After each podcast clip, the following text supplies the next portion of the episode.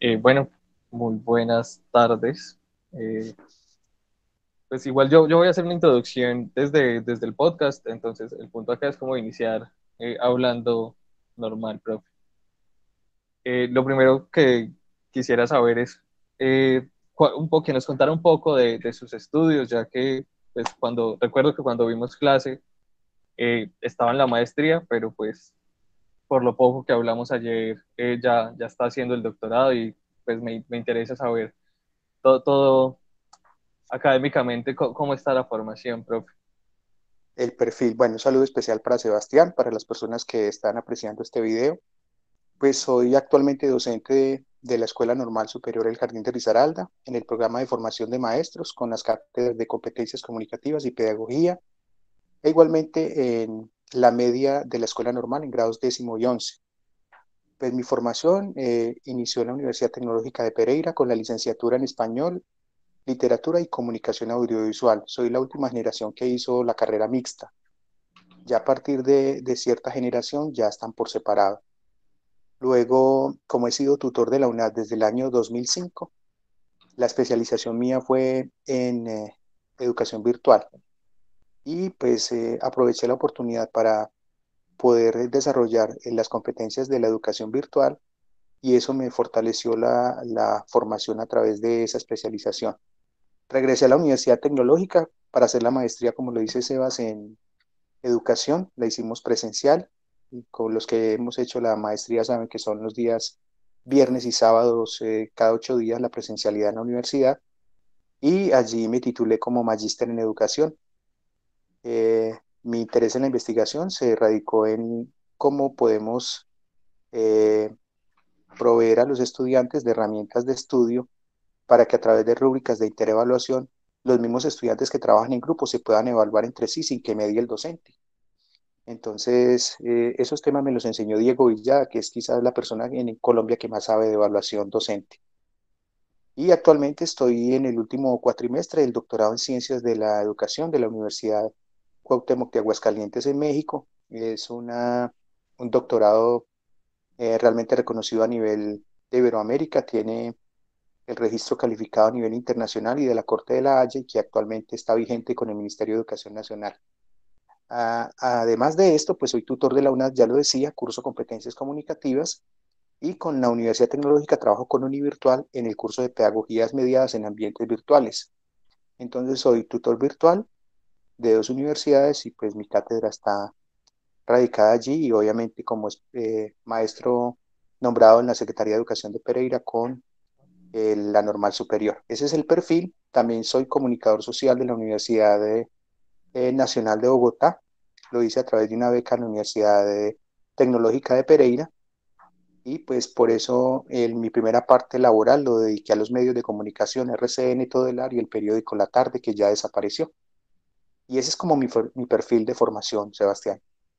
Profe, ¿y por qué eh, decidió dedicarse a, a, la docencia y no, no, a los medios de comunicación, ya que pues, es un espectro más amplio, que permite ganar un poco más de dinero también y no es tan dispendioso como este estar en un aula en la educación pública con 45 alumnos? Porque Sebastián, la docencia. Eso tiene, tiene unas explicaciones muy valiosas. Bueno, eh, no sé si usted sepa que el Deportivo Pereira descendió y en ese descenso nos cogió a los locutores y productores de radio y periodistas en una época que llaman todos la mala hora. Es decir, una cosa es que un equipo profesional está en la primera división y otra cosa es que esté jugando en la B. Le pasó a la América también y a otros equipos en Colombia. Entonces, ¿qué sucedió? Que los salarios que teníamos nosotros, que eran buenos y que nosotros completábamos con otros eventos, grabando cuñas y haciendo espectáculos, presentando conciertos y esto, eh, hizo caer como el poder adquisitivo y yo me preguntaba, bueno, pero si yo tengo una licenciatura y cierta maestra de español en el colegio me dijo que tenía habilidades para maestro y yo ya he dictado por ahí algunas cátedras, ¿por qué no? Entonces concurso en un colegio privado que en Colombia y en Pereira es muy conocido, que es la Fundación Liceo Inglés, colegio bilingüe en Pereira, y gané el concurso y empecé a trabajar la docencia y dejé la radio. Al principio, cierto, me faltaba mucho estar en contacto de los medios, usted sabe, conciertos, artistas, futbolistas, estadio, bueno, todos los eventos propios de la farándula, pero pues eh, esa, ese tiempo que yo disfruté en los medios fue maravilloso porque yo pude allí aprender muchas cosas de la vida misma, pero para vivir como tal no es tan, tan genial como se podría pensar. Empezando que el primer eh, contrato que yo recibí en la Fundación Liceo Inglés era casi dos veces y media lo que yo me ganaba en radio. Y yo dije, wow, ¿qué es esto? Y eso que yo todavía no tenía escalafón docente. Y cuando participé en la Secretaría de Educación, que también quedé primero en lengua castellana, que empecé a trabajar con el Estado en Pereira, pues el salario era todavía mucho mejor. Y entonces, esos títulos que ustedes escucharon allí tienen una razón de ser. Primero, cualificarme como maestro y segundo, buscar un escalafón alto. Y usted sabe que si el maestro llega a un escalafón y mira la tabla y está en la categoría 3 con doctorado podría tener un sueldo de 8 millones de pesos mensuales. No sé si lo sepan o lo conocen, pero pues uno llega a unos años donde quiere vivir un poco más cómodo y brindarle pues a la familia ciertas posibilidades. Igual en la normal, usted conoce, tenemos la emisora de la normal y allí hago radio con los chicos, o sea, pues que tampoco es que esté tan, desvinculado de la situación.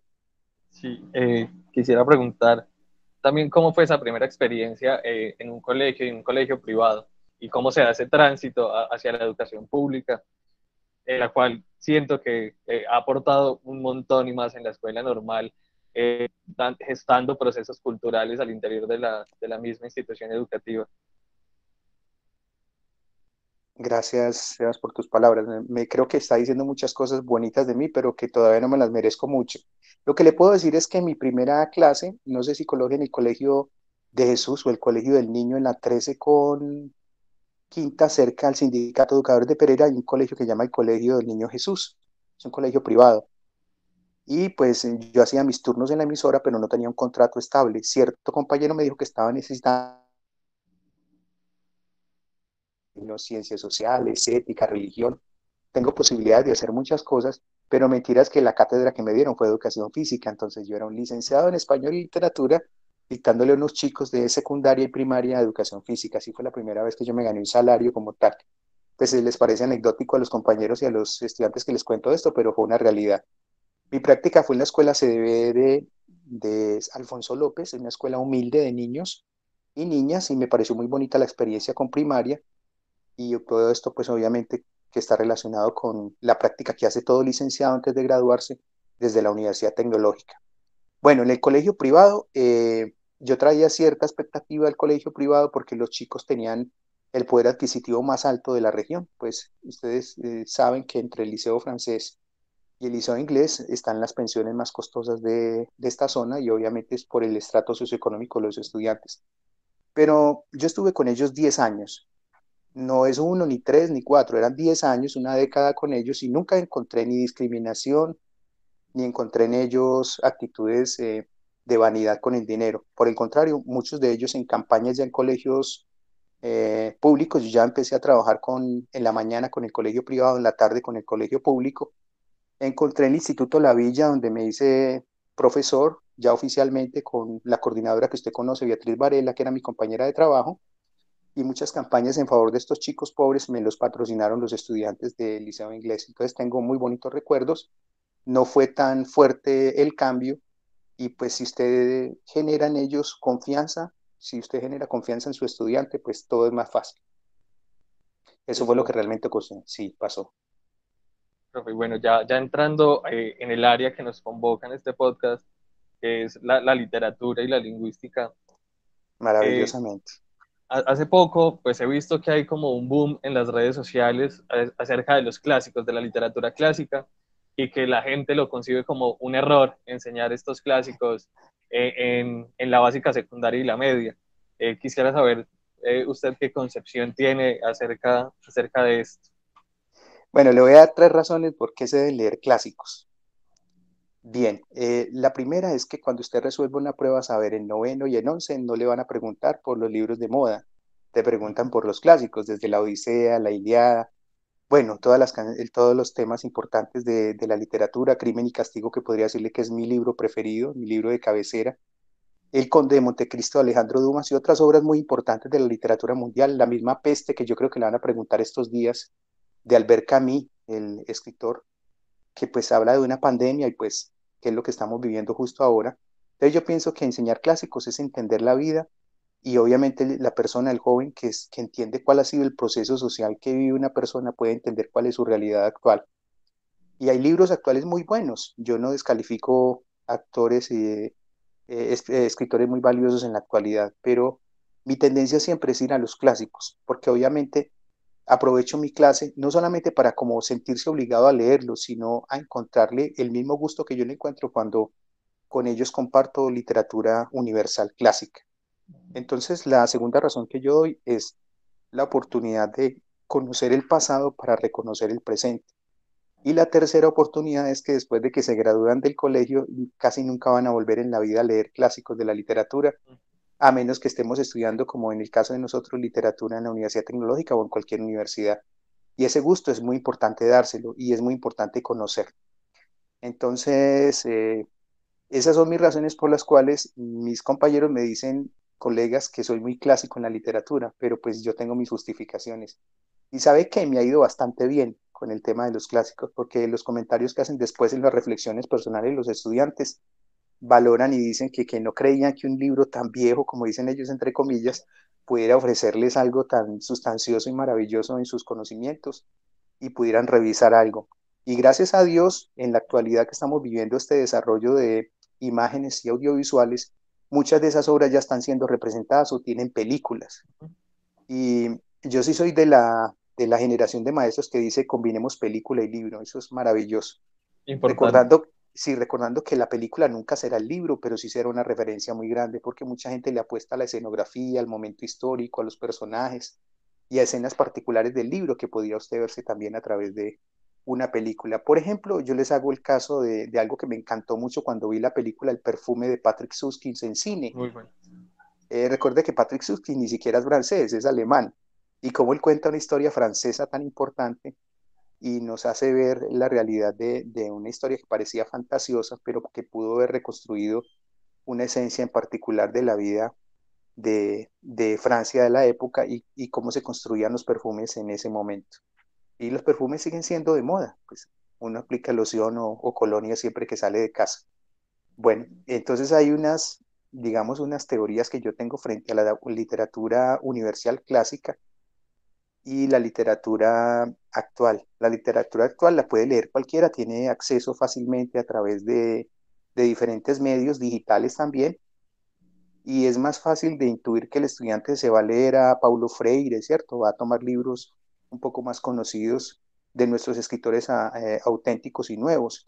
Pero si usted me pregunta literatura clásica en Colombia, yo no le cambiaría Crónica de una muerte anunciada a nadie por nada, porque no se imagina García Márquez personificando cinco personajes distintos, entre comillas, viviendo cinco formas de vida diferentes para contar el mismo chisme, que a Santiago Nazar lo iban a matar y lo mataron.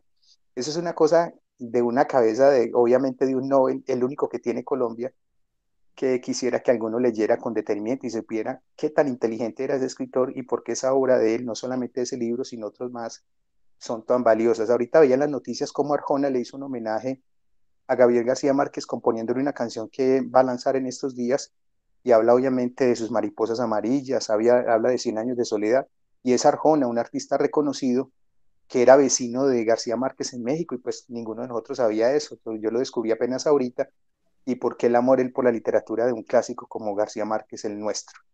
Mire que Pablo Neruda en Chile, Neftalí, es leído en las escuelas y colegios de Chile de manera casi catedrática y obligatoria.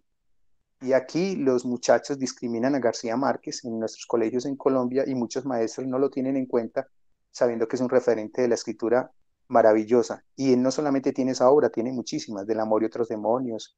Por ejemplo, los mismos 100 años de soledad. Eh, el, coronel no tiene quien le escriba. Bueno, tiene una serie de obras que realmente valen la pena de pronto leerlas con, con detenimiento en el tema de literatura. Profe, y por lo, que yo logro ver eh, en la literatura colombiana es que, pues quizás es muy atrevido decirlo, pero siento que se ha invisibilizado a, a los otros autores colombianos por centrarnos en Gabriel García Márquez. Sí, ese también es otro tema, de acuerdo. Y, y me, me, ha parecido sumamente complejo, sin embargo, es, es, pues, es, imposible negar que Gabriel García Márquez es un escritor eh, fantástico, universal, universal, porque él creó el realismo mágico El realismo mágico salió, toda la gente busca en el extranjero dónde está Macondo, y resulta que Macondo es la suma de Aracataca, de Soledad y otras poblaciones de la costa, y Macondo no existe, porque él lo dibuja como un pueblo real. Pero tiene razón, Álvaro Mutis es un tipo de peso a nivel mundial en su literatura, ¿de acuerdo? Y tenemos poetas, Porfirio Barbajacob, y tenemos personas muy valiosas en la literatura, o sea, Asunción Silva, por ejemplo, eh, son personas grandiosas. Hay un libro de la selva que, que, para mí es más valioso que lo que hizo Horacio Quiroga, eh, que es relacionado con la historia de la vorágine de José Eustacio Rivera. Esa obra contada ahorita sobre la... No es solamente una historia de amor en la selva, en el Amazonas, sino lo que se vive en las caucherías y cómo deforestan la selva desde esa época y apenas ahorita estamos como evidenciando los daños a que ese manantial de vida que es el Amazonas está siendo eh, atacado a través de muchas generaciones y de muchas personas. Hay obras muy, muy valiosas y tiene razón Sebas cuando dice que solamente eh, estigmatizamos un poco a García Márquez, pero eh, hay muy, muy valiosos escritores en Colombia, muy importantes para también leerlos. Sí, sí. Y volviendo un poco al tema de los clásicos, porque lo, lo que usted decía me parece muy importante. Y es que en realidad yo creo que va más en el docente. Es, es, importantísimo que el docente logre contextualizar al estudiante y hacer que esa literatura se sienta propia. Hacer que, a pesar de que sean clásicos y que lleven mil años, eh, poder leerlos y notar que sigue siendo vigente o por qué era vigente para, para aquellos eh, en ese entonces. Por ejemplo, hablar de la Odisea de, de sí, Homero es, claro. es, importantísimo y pues de marca también un estudio, estudio sociocultural de, de los griegos. Entonces, eh, comparto totalmente, me parece sumamente importante estudiarlos eh, eh, en la básica, secundaria y la media. Eh, sí, Sebas, y te, y te agrego algo muy valioso. Por ejemplo, cómo se asumen en el aula conmigo esas, esas obras. Pues usted sabe que la mitología griega mm, está vigente porque ellos manejan muchos mitos que la psicología, la sociología y las ciencias humanas actualmente revisan, ¿de acuerdo? Entonces, eh, es muy importante que el maestro tenga apropiadas las obras en su mente y tenga un poder de relato con sus estudiantes para que los seduzca y los induzca a leerlo. Contarles infidencias del libro llama la atención a que ellos entiendan que usted es un experto en el libro, lo conoce como maestro y que ellos también podrían entender un libro así, que no están tan viejos los libros, sino las épocas, y que esos libros también nos cuentan cosas muy importantes. Le voy a poner un ejemplo muy claro. Recién los estudiantes de grado 11C me entregaron unas fichas de lectura. Las fichas de lectura tenían que elegir cuatro obras, eso pasó en estos días, ayer terminó el semestre en la normal superior. Debían leer La peste de Albert Camus los que quisieran, ojo, los que quisieran. Yo antes les hacía una introducción, les puse un video y les conté. Unos quedaron fascinados. También querían leer un libro que yo les propuse, que me encanta siempre, que es El Conde de Montecristo de Alejandro Dumas, porque creo que es una obra que encierra ese suspenso que todo el mundo quiere encontrar, desde un tesoro hasta una persona injustamente acusada, una historia de amor negada, bueno, todo lo que usted quiera, y está pues en la, en la época francesa. También les había propuesto Crimen y Castigo de Fedor Dostoyevsky, que para mí pues es el manual de vida de estudio, es la historia de un estudiante ruso, por si no lo conocían mucho, y él vive en San Petersburgo con unas situaciones de vida muy complejas. Tan difícil estudiar que él tenía que empeñar sus libros, vender sus obras para poder subsistir y tenía muchos problemas económicos. Y entonces hacía lo que hizo muchas familias en Colombia actualmente. Tenía que empeñar varias cosas para poderse sostener, mientras mamá y hermana le enviaban dinero a él para poderse sostener. Y entonces muchas de sus cosas muy valiosas las eh, perdió porque cuando iba a pagar la prenda ya había perdido el objeto como tal. Y le cogió cierta rabia a la usurera que le prestaba dinero por los libros. Y la historia realmente se las dejo para que la vean porque de allí arranca pues toda la serie. ¿En qué sucede? ¿Por qué crimen y castigo es tan valioso? Porque le hace pensar a la persona cómo influye la conciencia de lo que usted hace sin que nadie lo acuse. Porque Raskolnikov eh, comete un asesinato muy vil, pero nadie lo vio, no hay pruebas.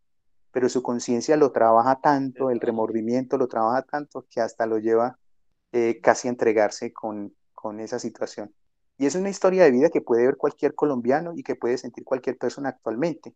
Entonces, la conexión que usted me pide entre la literatura clásica, que ya ha pasado siglos con ellas, a la actual, es que yo les hago luego pensar cómo sería la realidad de esa persona actualmente, cómo afectaría esa problemática actualmente en Colombia. Entonces, ahí está la conexión entre que la literatura vive mientras usted la lea y la lea con pasión y entienda que esos significados te traen enseñanzas actualmente. Esa es la clave de la literatura universal. Y cuál, también quisiera saber cuál es la opinión frente a la literatura que se denomina juvenil. Eh, literatura como After, como eh, sombras de Grey, este tipo de libros. Por supuesto, claro, y las sagas de los libros que hay ahora también. Eh, bueno, yo considero que son muy útiles. Todo lo que permita que una persona se estime en la lectura, se apasione, se aísle de la realidad y entienda otras realidades escritas es muy valioso porque los chicos, eh, unos son muy interesados en la, en la literatura y otros solamente como en leer memes en redes sociales y también, por ejemplo, en estar escuchando lo que los demás dicen, pero no enterándose de la verdad por sí mismo. Yo creo que esa literatura nueva hace parte de la historia y el desarrollo social que vivimos. Entonces, mientras yo tengo colegas que desaprueban a, a Paulo Freire, desaprueban, obviamente a, a, Pablo Coelho y a otra serie de importantes escritores, eh, Mempo Giardinelli en Argentina también escribe muy bien y es actual. Eh, sí, me parece que el libro Luna Caliente es una obra que realmente la persona que la lea entiende cuál es la psicología de una persona obsesiva, tanto de la protagonista como de, del mismo abogado que protagoniza la historia. Además de, eh, cómo refleja la sociedad de Argentina con la, la policial, es muy interesante. Como puede ver que, que al protagonista le obligan como a, hacerse parecer como si él estuviera eh, en contra de una dictadura para tratar de encontrar un falso positivo con él. Sí, ese es un tema realmente de análisis sociopolítico muy interesante.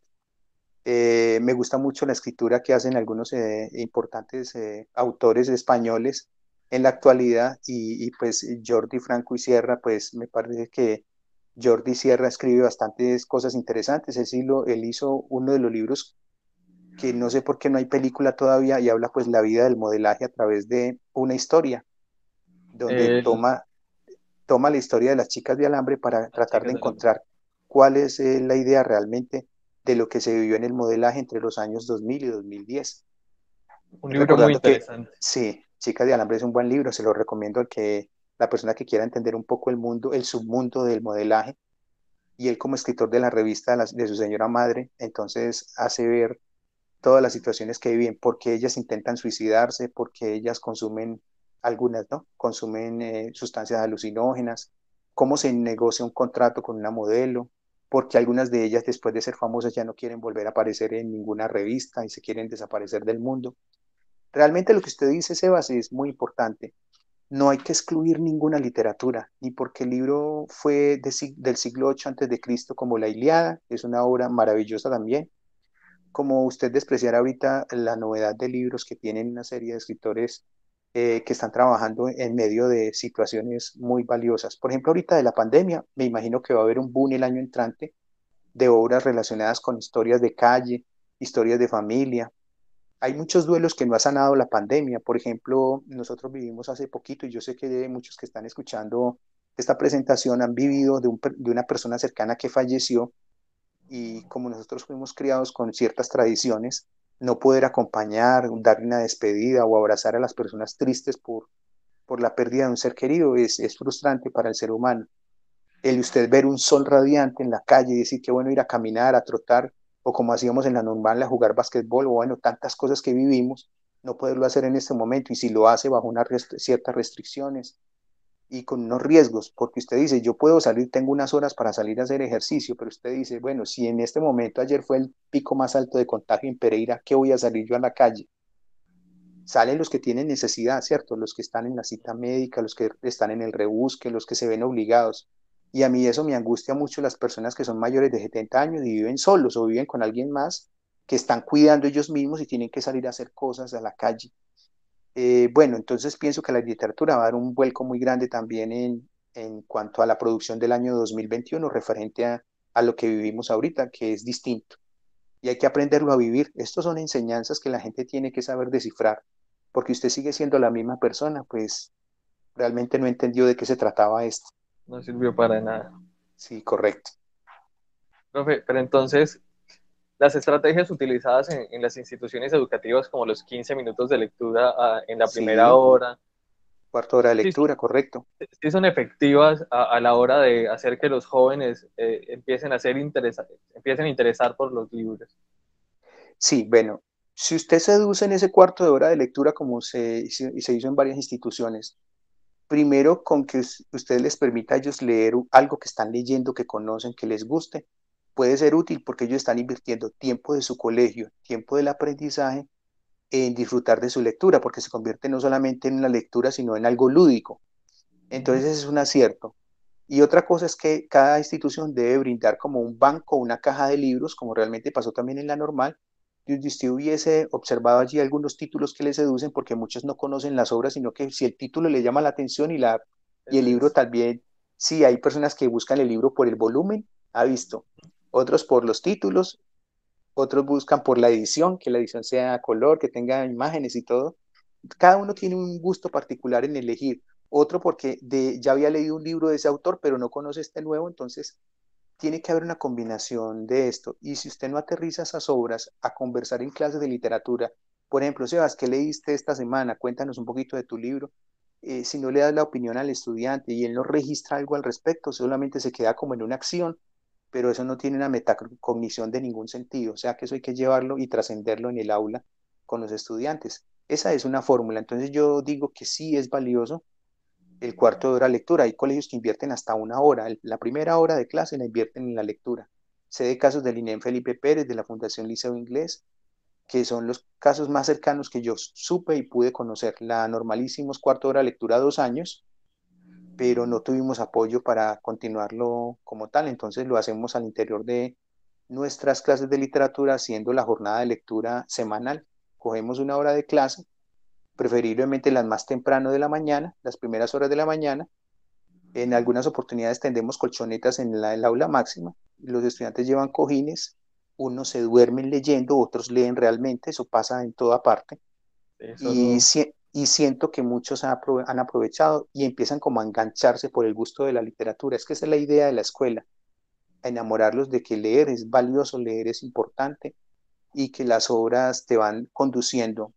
Si usted ve un estudiante, usted se aterra a veces cuando ve chicos de 12, 13 años que están en sexto, destapando 100 años de soledad, porque ya traen una trascendencia anterior de lecturas muy finas y muy fuertes. Mientras otros todavía están leyendo El terror de Sexto B de Yolanda Reyes, que es un libro muy bueno, es unas historias, siete historias de la escuela vivida por niños y por maestros, que están acordes a la edad de lo que usted me decía ahorita, literatura infantil, pero hay chicos que te sorprenden con el avance que llevan, o ya llevan el cuarto libro de una saga y lo han leído como en mes y medio o dos, y hay personas que no se leen ni medio libro en el año, entonces esas comparaciones también son muy fuertes. Las condiciones tienen que haberlas, y lo mismo cuando usted se sienta a leer Sebas, todo el mundo lo sabe, cada uno tiene unas horas particulares para leer, una posición del cuerpo para leer mejor. Eh, la persona debe tener una ventilación una iluminación ideal y además tener algo que tomar. No sé si sepa que cuando las personas leen les da sed y la mente va desgastando cierta energía. Entonces, esas condiciones mínimas deben haberlas, pero donde hay mucho ruido y hay muchas cosas, la concentración se reduce. Y la lectura es un acto de convivencia con uno mismo y necesita ciertas condiciones. Entonces en la escuela también hay que buscarlas. Mire que esté sentado en, la misma silla un, todo un rato leyendo, puede que lea un rato, pero luego como que pierde el interés o se cansa. Por eso los salones de lectura de instituciones privadas, no sé si usted ha visto, son salones ventilados, con cortinas, con videobin, televisión. Además tienen colchonetas para que los estudiantes se acuesten, los zapatos quedan a la entrada de los estudiantes, de la puerta, eh, y hay unas condiciones ideales para leer. Y ahí no los lleva usted ni a dormir ni a perder el tiempo, sino a llevarlos a leer. Y normalmente si usted lleva un grupo de 25, 26 estudiantes, 15 de ellos te dan respuesta de lo que pasó con la lectura. Los otros no, porque eso es obvio, no todos van a leer. Pero si usted engancha 15 estudiantes de un grupo, ya está ganando demasiado. Es correcto. Es un gran avance. Sí, así es. Ahora bien, eh, el tránsito a la virtualidad fue muy tortuoso para la mayoría de estudiantes y profesores. Eso ha sido evidente tanto en las universidades como en, los colegios. Entonces quisiera preguntar cómo se desarrollaría ahora una clase de, literatura eh, por medio de la virtualidad. ¿Es más sencillo? ¿Hace que sean más difíciles? ¿Cómo, es ahora? Bien, eh, las reuniones están supeditadas, por ejemplo, hasta que la plataforma de la universidad no, migre al nuevo proveedor estamos haciendo reuniones Meet o Zoom. Eh, Zoom es la aplicación más funcional porque permite el acceso de más estudiantes que de otras. Seguramente eso irá a cambiar el próximo año o algo. Pero por Zoom uno tiene asegurados 40 minutos con ellos. Entonces la clase de literatura tiene que ser una clase de motivación a la literatura. La clase de motivación a la literatura tiene que ver con la forma en que el maestro induce la importancia de la obra y qué trae la obra, qué temas claves trae la obra y qué se puede aprender de eso. Y es fuerte y potente también cuando hay una guía bien diseñada con una ficha de lectura que ellos puedan hacer y además agregarle videos o imágenes de la obra dentro de la clase Zoom que todos tienen a la vista, como para que sepan que, que la historia no es tan lejana ni está solamente en el libro, sino que eso trasciende a la vida misma. Y confiar en que los estudiantes llenen su ficha y hagan lecturas eh, muy juiciosas. ¿Sabe cuándo uno se da cuenta que los estudiantes no leyeron mucho? Cuando usted descarga o tiene la aplicación Turnitin y toma un trabajo eh, que los estudiantes mandan en Word o en PDF de lo que hicieron y lo, y lo colocan en el servidor de Turnitin y ahí te dice de dónde copiaron la tarea, cuál es el link. Sí, el plagio, lo que ustedes conocen o todos conocemos en la universidad. Ahí es cuando uno encuentra que, que la producción que ellos logran es copiada de Google. Pero si usted en vez de decirle eso, chicos, bueno, además de la ficha de lectura, porque no se personifican el protagonista y nos hacen un video corto de dos o tres minutos en la escenografía de él, en un monólogo, en un trabajo hecho en familia, que fue lo que realmente nosotros hicimos en la normal los maestros de literatura, y viera qué calidad de actores y qué cosas también pensadas se hicieron. Obviamente algunos de ellos no se atreven porque algunos de ellos tienen timidez a la cámara y otros no leen y otros simplemente no le ven la importancia, pero uno lo que hace es que los hace vivir los personajes y tienen facilidad de expresión que ellos deben tener para la edad que van viviendo. No solamente es como escribir un informe, sino como dar cuenta de, de otros aspectos. Hay muchas maneras de lograr que los estudiantes nos digan qué les parece una obra. A través del dibujo, las historietas, también es muy valioso en grados inferiores ver en ellos ese avance, aunque uno de los mejores videos que yo recibí fue chicos de grados eh, sexto A y sexto B con Caballero de la Armadura Oxidada de Robert Fischer, y como les decía ahorita, Terror de Sexto B de Yolanda Reyes, escritora y profesora bogotana. Entonces, al ver a la familia y los disfraces y esto, uno dice que sí, que están preocupados por la lectura, que han leído y que están buscando algo. Eh, si usted no le escucha la voz al estudiante y el pensamiento que tiene sobre algo, el texto escrito se queda ahí muerto y usted no sabrá si él pudo apropiarse de la obra y de los temas de la obra. Está en la didáctica entonces, en la forma en que usted introduce a través de la virtualidad la forma en que ellos expresan el conocimiento y el amor por la literatura. Mi pensamiento ahorita en el tercer periodo o trimestre, en este caso va a ser el segundo periodo de la normal, es que ellos me propongan un libro. ¿Cierto? Porque si yo les dejo proponer un libro, lo mínimo que voy a tener de ellos es que den cuenta de él y ya es una gran ganancia. Eh, hay que creer en el estudiante, pensar en que ellos hacen una elección justa, que nadie me va a decir que, que van a hacer un libro que ya tenían y que simplemente están obviando la tarea y que están pasando el conducto regular, sino como invitarlos a que piensen que, que ellos también tienen la oportunidad de elegir su propio libro. Eso lo deberían ser todos los maestros de literatura a nivel nacional. No todos los libros tienen que ponerlos el plan lector como tal, como dice el Ministerio de Educación Nacional, sino que ellos propongan libros. Y algunos libros te van a descrestar porque tú ni siquiera como maestro lo conocías. Entonces eso es muy importante también confiar en que el estudiante es un buen lector. Sí, señor. Ahora bien, ya pasando un poco de, la literatura como eh, un proceso lector, nosotros cómo podríamos motivar, pues como docentes y yo, como docente y yo como docente en formación, cómo podríamos motivar a los estudiantes a, que ellos también produzcan? ¿Cómo hacer que el estudiante se interese por escribir? Bien, eh, la mayoría de maestros de lenguaje escribimos. Pues yo creo que Sebas alguna clase, en alguna clase me escuchó leyendo mis poemas o parte de mis dos novelas o algo. Entonces, eh, cuando usted eh, les demuestra a los chicos que una persona como su maestro o personas cercanas pueden escribir, ellos también tienen el talento de hacerlo. Y hay para mí tres estrategias básicas. Una es eh, los finales de ciertos relatos. usted, por ejemplo, les propone una lectura, la lectura da un final, entonces usted les propone que ellos planteen un nuevo final. Ahí les está invitando a interiorizar una obra que ellos están leyendo y a proponer entre ellos un nuevo final. Eso es muy valioso en los estudiantes de grados inferiores. ¿De acuerdo? Entonces, considero que el cuento, la leyenda, el poema son como las tres primeras acciones que un buen estudiante de sus grados inferiores puede conectar eh, de acuerdo a una lectura. Eh, y hay un, hay un gancho muy interesante en los grados intermedios que es octavo y noveno, que son los diarios, sobre todo porque el desarrollo socioemocional de los chicos varía. No sé si han notado que el cuerpo cambia, pues toda la fisionomía, el intelecto, la socialización es distinta y ellos tienen cosas muy importantes que guardan.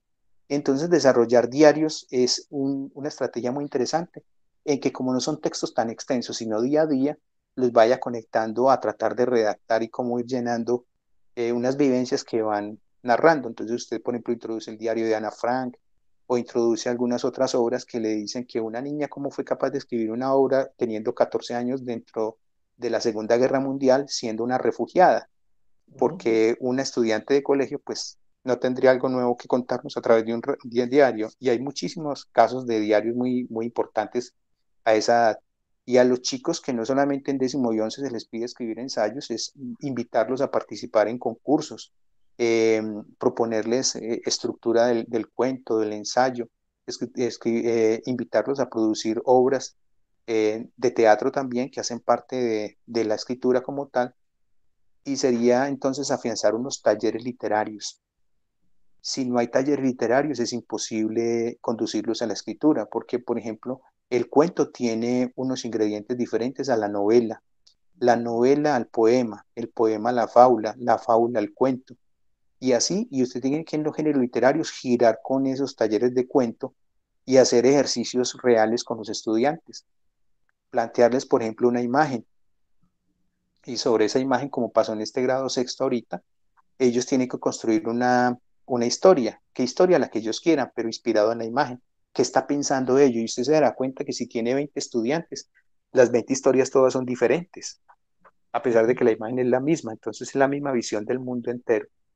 Juega de nuevo la didáctica, el liderazgo del maestro, la oportunidad de que él les recuente cuáles son sus experiencias al escribir poner en consideración lo que el maestro escribe. Chicos, ¿a ustedes qué les pareció este poema? ¿Ustedes se sienten identificados? ¿Qué le mejorarían? Bueno, ¿ustedes qué serían capaces de escribir?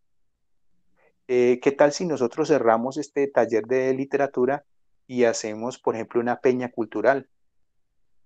Pues eso ya sería un poco más en la presencialidad, pero en la virtualidad sería cada uno desde su casa, música ambiental y con un turno organizado, una programación alguien va leyendo en su respectivo momento, pues la obra que va creando. Yo considero que son oportunidades que tienen eh, los maestros y los estudiantes de fortalecer la escritura eh, en estos tiempos. Y yo sé que a pesar de que los chicos están guardados, justo es este tiempo el que más ha permitido inspirar nuevas cosas, porque cada uno empezó a valorar más qué es estar por fuera y cuáles anhelos tienen. Entonces, también sería otra motivación para trabajar es saber jugársela y entender que eh, la literatura es muy valiosa. Y si el estudiante escribe literatura, pues así empezaron los grandes, no sino que se vea la biografía de Borges escribiendo en el colegio, que para mí es uno de los escritores más valiosos que tiene la literatura universal. Sobre todo sus cuentos cortos son poderosamente eh, reflexivos. Eh, los dos reyes y los dos laberintos de Borges para mí es una locura de enseñanza para la vida gigantesca. Y así, entonces, eh, también decirles que la medida de las historias no, no, es que de cuántas páginas voy a hacer un cuento, que es la pregunta que le, que le hacen los chicos en la escuela a un maestro, sino qué quieres contar en ese cuento, porque si quieres ver el cuento más corto, eh, pues solamente tiene, eh, Juan José Areola lo escribió, y solamente tiene siete líneas, el cuento más corto, pero también ha habido cuentos, cuentos entre comillas cortos, que, por ejemplo, tienen 11, 12 páginas. Entonces, es, no es el tema de la extensión, sino del contenido y enseñarles sobre, sobre esos temas. Eh, para iniciar la, la, escritura en poética, puedes empezar usted con acrósticos. Los acrósticos te ayudan mucho porque la inicial de la letra te dice cómo arrancar eh, una escritura para los niños más pequeños. Y, y, los caligramas te ayudan a esos artistas que dibujan tan bonito a que sobre esas imágenes que hacen de, de, diferentes elementos sobre los bordes de, la silueta de esa imagen pueden escribir versos muy bonitos. O sea que, que está en el talento del maestro saber llevar esos momentos de, lucidez a los chicos. eh, valorar mucho lo que hacen, de pronto recoger al final un grupo de trabajos, ¿sí? Tratar de editarlos, pedirle a los chicos que dibujan bien que, que le diseñen unos dibujos y, unos, y unas decoraciones a esos trabajos, que también ahorita el tema visual es muy valioso en, los, en las producciones como tal, y, y, editar obras como tal, que sería pues una posibilidad de, de ver reflejados los trabajos de los estudiantes, que no se queden solamente como en el cuaderno o, o en la oratoria, sino como llevarlos a, a un término feliz. Eh, eso también le diría que algunos colegios de Pereira tienen su propia editorial, que ellos producen sus propios eh, productos y al final del año pues logran eh, publicar trabajos de los estudiantes que se van convirtiendo en cosas muy importantes. Los más grandes escritores arrancaron en sus escuelas y sus colegios. Listo, profe. Y para, qué pena. Para ir cerrando, Tranquilo.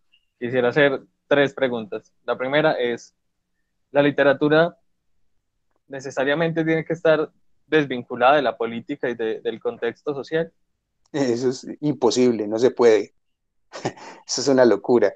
Eh, somos seres sociales, somos seres políticos, y en ese, y en ese entorno el escritor eh, siente lo que ve, ¿cierto? Él percibe una realidad para algunos muy valiosa, para otros no tanto, eso ya está, uh, lo juzga quien lee, pero yo no he, conocido el primer escritor, ni siquiera a Sor Juana Inés de la Cruz, que desvincule sus pensamientos políticos y sociales a lo que realmente ella escribe. Si usted nota a Sor Juana Inés de la Cruz, ella libera constantemente y emancipa el valor de la mujer en la sociedad, siendo una monja, ¿de acuerdo? Siendo una monja.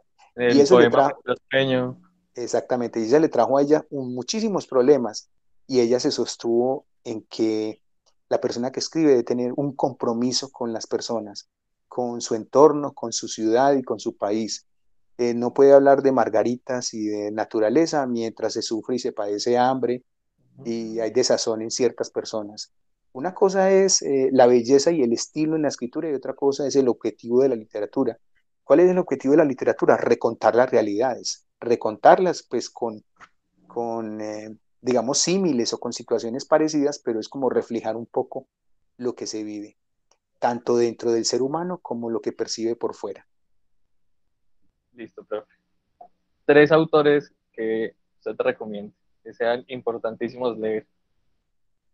Eh, ya saben que el número uno no lo voy a cambiar, sería pues eh, de Crimen y Castigo de Fedor Dostoyevsky, que me parece realmente lean y verá que se atrapan con la lectura, una historia muy bonita, muy apasionante, es una historia también de amor, de dolor, problemas familiares, eh, hay asesinato, hay cárcel, bueno, hay tantas cosas que vivió una sociedad rusa finalizando el siglo XIX en la ciudad de mis sueños que quisiera conocer algún día, que es San Petersburgo.